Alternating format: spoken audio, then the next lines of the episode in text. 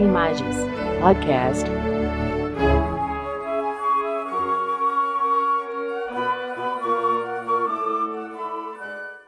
Estimada audiência, com satisfação, a Escola de Magistratura do Tribunal Regional Federal da Quarta Região dá início à segunda temporada de podcasts. Sou o desembargador Márcio Rocha, atual diretor da escola, e em meu nome e em nome da vice-diretora da escola, desembargadora Cláudia Cristofani, dos conselheiros da escola, desembargadores João Pedro Gebran Neto e Leandro Paulsin, desejamos a todos e a todas um excelente ano, com realizações pessoais e profissionais, com muita saúde e, especialmente em tempos de Covid, desejamos também, evidentemente, uma boa dose de vacina. Lembramos que o projeto de podcast da Imagens é um projeto aberto à participação dos colegas que podem, para colaborar, acessar a oficina de podcasts, onde participam os juízes federais Karine da Silva Cordeiro, Jairo Scheffer e Fabrício Bittencourt da Cruz. Hoje, colaborando com a escola, temos a participação da desembargadora federal Luciana Amaral Correia Mint, nossa estimada corregedora, que entrevistará o Dr. Fábio Medina Osório. Obrigado doutora Luciane, obrigado ao Dr. Fábio por nos brindarem com este excelente podcast. A todos, uma boa audiência. Olá, é um prazer estar aqui nesta nova edição do podcast da Imagens. Hoje vamos falar de direito administrativo sancionador e, para tanto, convidamos o jurista e advogado Fábio Medina Osório. Fábio é doutor em Direito Administrativo pela Universidade Complutense de Madrid, onde foi orientado pelo catedrático Eduardo Garcia de Enterria. É mestre em Direito Público pela Universidade Federal do Rio Grande do Sul foi promotor de justiça no estado do Rio Grande do Sul desde dezembro de 1991 até janeiro de 2006, tendo sido aprovado em primeiro lugar no concurso.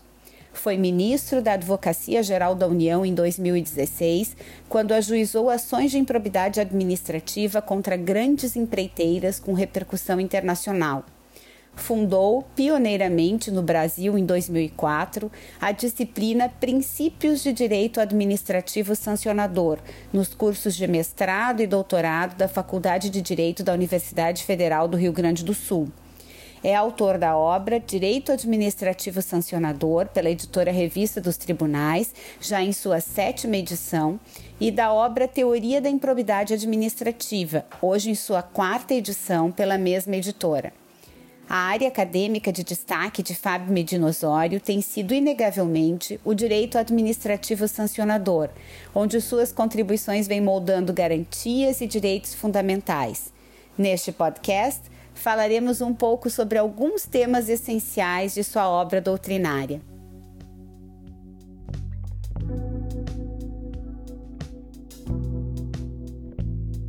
Bem-vindo, Fábio. É um prazer conversar contigo hoje. E lá vai então a minha primeira pergunta.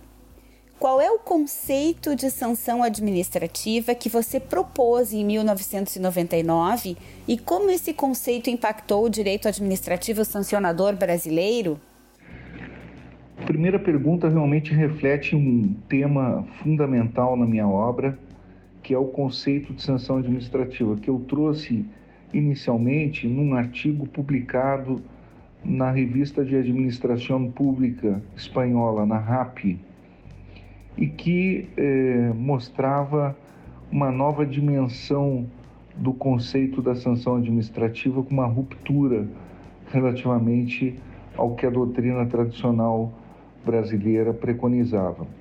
Eu sustento que a sanção administrativa consiste num mal ou castigo, porque tem efeitos aflitivos, com alcance geral e potencialmente para o futuro imposto pela administração pública, materialmente considerada pelo judiciário ou por corporações de direito público a um administrado, jurisdicionado, agente público, pessoa física ou jurídica, sujeitos ou não a especiais relações de sujeição com o Estado, como consequência de uma conduta ilegal, tipificada numa norma proibitiva com uma finalidade repressora ou disciplinar no âmbito da aplicação formal e material do direito administrativo Quer dizer, na decomposição desse conceito, eu procuro é, alinhar uh, uma nova perspectiva para a chamada autoridade sancionadora na sanção administrativa, abstraindo um elemento que era considerado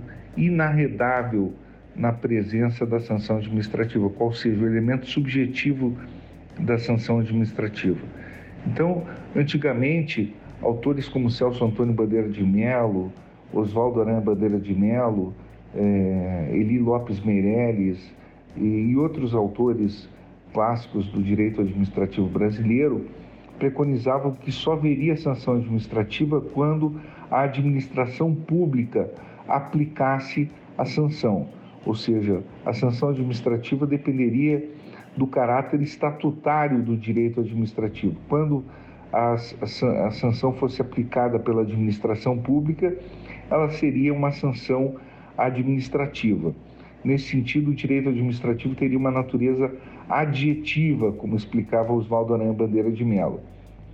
Bom, eh, nós eh, mostramos que no direito brasileiro não funciona dessa maneira. Analisamos leis como a Lei de Improbidade Administrativa, a Lei 8.429 de 92, é, que, é, por sua vez, é, consagrou é, regras e princípios materiais de direito administrativo, mostramos uma faceta substantiva do direito administrativo que, para além de regular processualmente a atividade da administração pública, também disciplinaria tutelaria bens jurídicos, valores, direitos eh, diretamente contemplados na Constituição Federal. Ou seja, eh, o direito administrativo teria uma faceta processual de regulação da atividade da administração pública e teria outra dimensão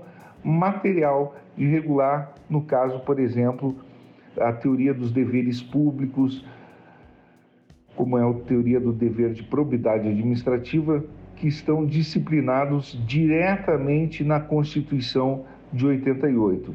E isso faz com que, no caso da Lei de Improbidade Administrativa, que foi o mote para abordagem na revista de administração pública, a, o dever de probidade fosse disciplinado diretamente pela dimensão do direito administrativo. Então, a lei de improbidade contemplou infrações é, tipificadas pelo direito administrativo e sanções tipificadas pelo direito administrativo. Não obstante, a, as sanções é, tivessem incidência através do Poder Judiciário e não da administração pública. Então, eram sanções aplicadas pelo ramo jurídico direito administrativo, mas através do Poder Judiciário e não através da administração pública. E mostramos na nossa obra como isso já foi possível uh, antigamente no direito francês, os tribunais judiciais aplicando sanções administrativas. Ou seja, esse é um fenômeno próprio da discricionariedade do poder legislativo, colocar matérias típicas de direito administrativo, matérias típicas de infrações administrativas a cargo do Poder Judiciário ou não.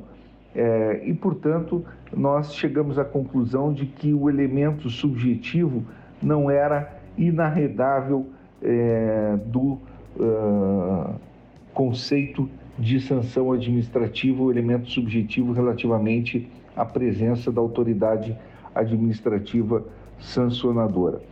É, quanto a um outro elemento é, importante da sanção administrativa, é, e nesse sentido, é, mostrando o impacto do nosso conceito é, que nós é, trouxemos em 1999, como impactou o direito administrativo sancionador brasileiro, mas apenas para ressalvar a jurisprudência do Superior Tribunal de Justiça e do próprio Supremo Tribunal Federal acolheu essa nossa proposta. Tanto é que a jurisprudência do Superior Tribunal de Justiça eh, consagra o regime jurídico da Lei de Improbidade Administrativa como sendo o regime jurídico do direito administrativo sancionador. Então, esse regime jurídico da Lei de Improbidade Administrativa, à luz da jurisprudência do STJ, é do direito administrativo sancionador. E no próprio STF já se encaminha também nesse sentido a solução aplicável à matéria. Em repercussão geral, o ministro Alexandre de Moraes, em acórdão do Supremo Tribunal Federal, entende que cabe analogia é, para tratar do assunto do, do, da aplicabilidade da, da delação premiada em ações de improbidade administrativa. E ele se vale da terminologia do direito administrativo sancionador para tratar, para cuidar das ações de improbidade administrativa. Então, efetivamente, é, dentro desse conceito de sanção administrativa proposto em 1999, o elemento subjetivo que nós trouxemos à baila é, efetivamente impactou enormemente a jurisprudência do Superior Tribunal de Justiça e do Supremo Tribunal eh, Federal e a evolução do tratamento dessa matéria. Posteriormente, é bom lembrar a Lei 12.846 de 2013, a Lei Anticorrupção Empresarial, também mostrou que eh, as sanções nela veiculadas eh, poderiam ser aplicadas tanto pelo Poder Judiciário quanto pela administração pública e não haveria uma metamorfose na sua natureza, ou seja, a natureza continuaria sendo de direito administrativo sancionador, terminologia abertamente utilizada pelos operadores do direito, pelo Ministério Público, eh, pelos controladores, enfim, o que denota também a, aceitação dessa proposta teórica que foi formulada em 1999 pela nossa obra, pelos nossos escritos, e que depois foi formulada no artigo que foi veiculado na RAP e foi formulada é, pela nossa obra escrita também na primeira edição, em 1999. Então, efetivamente, teve um impacto na jurisprudência muito grande, teve um impacto nas garantias e direitos fundamentais, porque na medida em que nós trouxemos o direito administrativo sancionador, a baila, como regime jurídico aplicável a essas ações civis públicas, tanto do direito eh, anticorrupção quanto do direito eh, administrativo sancionador aplicável à improbidade administrativa, nós estamos trazendo todo um regime jurídico conquistado eh, já e sedimentado no direito comparado. Fábio, e como você vê o regime jurídico do direito administrativo sancionador? Qual o seu conteúdo? Quais os direitos fundamentais dos acusados e investigados em geral? Quando nós tratamos do regime jurídico do direito administrativo sancionador, nós temos que verificar uma longa evolução na sedimentação desse ramo jurídico. No Brasil, por exemplo, a primeira disciplina com autonomia científica na Faculdade de Direito da Universidade Federal do Rio Grande do Sul, nós criamos princípios de direito administrativo sancionador, isso em 2004. Hoje nós já temos várias disciplinas em pós-graduação em universidades é, no Brasil. Eu mesmo recentemente eu dei uma aula na PUC de São Paulo num curso de pós-graduação, no mestrado da PUC de São Paulo, em matéria sobre direito administrativo sancionador. Era uma disciplina sobre direito administrativo sancionador. Agora, é, qual é o regime jurídico do direito administrativo sancionador? Qual é o seu conteúdo? Quais os direitos fundamentais dos acusados e investigados em geral? É realmente uma pergunta complexa. Por quê? Porque o regime jurídico do direito administrativo sancionador partiu eh, de uma evolução do conceito de poder de polícia e, desde essa perspectiva, ele recortou o poder de polícia do Estado e aproximou-se do direito penal, como nós sabemos. Então, é, de certo modo, ganhou uma autonomia em relação ao próprio direito administrativo e tem autonomia frente ao direito penal, porque não é direito penal o direito administrativo sancionador. Também não é direito administrativo propriamente dito, porque o que se consagrou na jurisprudência, eh, se nós olharmos a jurisprudência das cortes constitucionais europeias na década de 60, ou se nós olharmos a jurisprudência do Tribunal Europeu de Direitos Humanos na década de 90 e a evolução constante dos tribunais constitucionais e mesmo a evolução do direito brasileiro a partir do final dos anos 90, nos anos 2000, é, como isso se sedimentou, a aplicabilidade dos princípios penais ao direito administrativo sancionador com matizes. Isso é, denota que há uma autonomia do direito administrativo sancionador, tanto relativamente ao direito administrativo quanto no concernente ao direito penal. Então, quais são os direitos fundamentais que se deve reconhecer aos acusados em geral? Primeiro, em face da aplicabilidade dos princípios penais ao direito administrativo sancionador, nós temos que reconhecer o princípio do devido processo legal.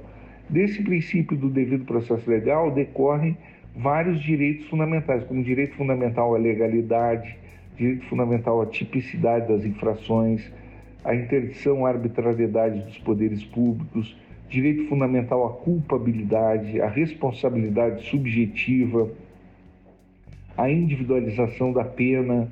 Então, nós temos vários direitos fundamentais correlatos ao devido processo legal e que alcançam tanto os acusados em geral quanto os investigados que são contemplados com processos administrativos sancionadores. Isso faz com que haja uma vedação ao arbítrio do Estado.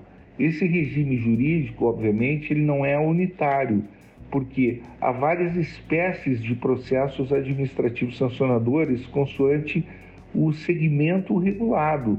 O segmento regulado no âmbito do direito administrativo sancionador é muito variado. Nós temos relações de especiais sujeição, nós temos relações de sujeição geral, nós temos relações em que há uma regulação, um direito regulatório, nós temos relações em que há uma sujeição especialíssima. Então, evidentemente que essas variações de sujeição elas repercutem na dimensão do direito fundamental tutelado.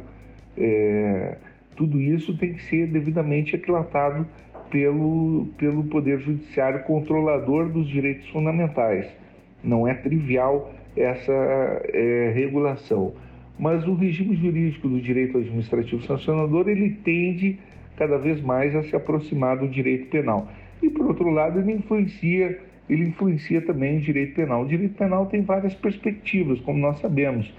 Tem uma corrente é, funcionalista, é, eu diria uma corrente funcionalista cada vez mais na aproximação dos tipos, na interpretação dos tipos, e, e uma corrente, eu diria assim, uma visão retributivista, digamos, no tocante à aplicação uh, das penas a fixação das penas, pelo menos essa é a visão do Supremo Tribunal Federal, que vê uh, uma linha retributivista na incidência uh, da, da, das penalidades e na fixação das penas no, no que diz respeito à, à resposta estatal. Então é necessário perceber claramente eh, essas nuances, essas diferenças talvez é, em relação a regime jurídico também. Fábio, e como se pode diferenciar sanções administrativas de outras medidas restritivas de direitos? As sanções administrativas precisam ter um elemento central, quer dizer, além do elemento subjetivo, que é a autoridade sancionadora judiciária ou administrativa precisam ter um elemento central que é a finalidade punitiva. Então, é, evidentemente que isso faz com que se diferenciem de outras medidas. É, isso não quer dizer que ao, ao possuírem a finalidade punitiva não se descarte outras correntes é, filosóficas, hermenêuticas, que possam debater é, qual é o conteúdo dessa, dessa finalidade é, punitiva. Por exemplo, os funcionalistas entendem, como Luiz Greco, por exemplo, que um direito penal preventivo, é, na verdade, buscam a prevenção, busca é, evitar práticas perigosas para os bens jurídicos, é, muito mais do que qualquer outra finalidade. Então, é, isso do ponto de vista do tipo, da estruturação dos tipos, é o mais relevante e fundamenta a teoria da imputação objetiva. Acaba reformulando o tipo objetivo, é, exigindo ao lado da causação da lesão bem jurídico, é, que a lesão surja como consequência da criação de um risco não permitido, como diz é, Luiz Greco, e da realização deste risco no resultado. Mas isso não impede que se reconheça uma finalidade punitiva na sanção administrativa, ao nosso ver, é, como um elemento central da sua estruturação. E, nesse sentido, é, a sanção se diferencia, por exemplo, das medidas de polícia. As medidas de polícia acabam não tendo finalidade punitiva alguma, elas têm apenas uma natureza de cautelaridade, uma natureza de pura prevenção, não tem qualquer relação com a punição do ato propriamente dito, ela tem uma natureza instrumental relativamente à, à punição ou à sanção. E, da mesma forma, as medidas de ressarcimento o ressarcimento se aproxima mais da teoria da responsabilidade civil do que das sanções administrativas ou das sanções penais. Não se submete a esse conceito, é, se submete a outros uh, parâmetros e outros paradigmas. A obrigação de ressarcir uma restituição ao estado anterior, né? tanto que o dano ao erário é considerado imprescritível quando relacionado à improbidade dolosa conforme a jurisprudência do Supremo Tribunal Federal. Da mesma maneira, não se confunde com as medidas rescisórias ou as sanções rescisórias, entre aspas, sanções rescisórias, de atos ou contratos administrativos. As multas contratuais não são confundíveis com as sanções administrativas também, tampouco. É, e, portanto, são situações que podem ser desfeitas pela administração pública unilateralmente. É óbvio que todas essas medidas, inclusive os ressarcimentos ao erário, devem se submeter ao devido processo legal, contraditório, ampla defesa, enfim, todas as garantias constitucionais, porque acima do conceito de sanção é, está a Constituição, e a Constituição impõe o devido processo legal, mas apenas não se trata de direito administrativo sancionador. É essa a diferença que nós temos que é, compreender perfeitamente. Não se trata de direito sancionador, direito administrativo sancionador, onde as garantias são mais robustas, as garantias são mais densas, e aí traz todo um regime jurídico aplicado muito mais próximo ao direito penal propriamente dito. Então, nós temos também as medidas coativas e preventivas, as astrentes, por exemplo, que são instrumentos é, coativos, são instrumentos cogentes para cumprir determinadas obrigações uh, ou para proteções específicas que não se confundem com sanções e devem ficar apartadas também em termos de regimes jurídicos. É, tudo isso precisa ser é, diferenciado adequadamente para não haver confusão. Fábio, e qual o futuro do direito administrativo sancionador? O direito administrativo sancionador tem uma perspectiva de campo de trabalho muito vasto na linha de administrativização dos ilícitos penais. Então, nesse contexto, eu entendo que o espaço é muito amplo para sua incidência. E ao mesmo tempo ele tem também uma outra dimensão interessante que é a da responsabilização das pessoas jurídicas, muito mais eficaz do que o direito penal também. Penso que o direito administrativo sancionador pode ser manejado com eficácia enorme em relação aos ilícitos do colarinho branco. Tem um efeito é, mais rápido, processos talvez mais céleres e, é claro, ele não precisa uh, ocupar o lugar do direito penal, ele pode atuar concomitantemente uh, com o direito penal, simultaneamente com o direito penal.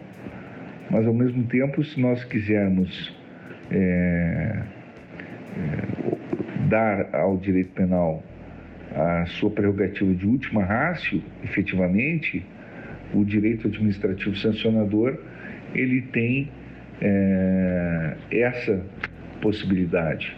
Então eu acho que é, é um caminho muito mais é, robusto, muito mais eficaz para a sociedade brasileira.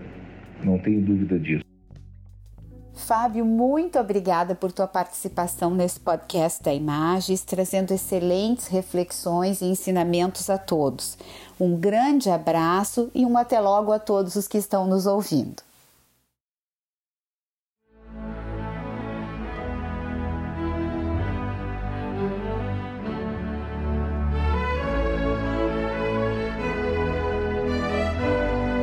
Imagens Podcast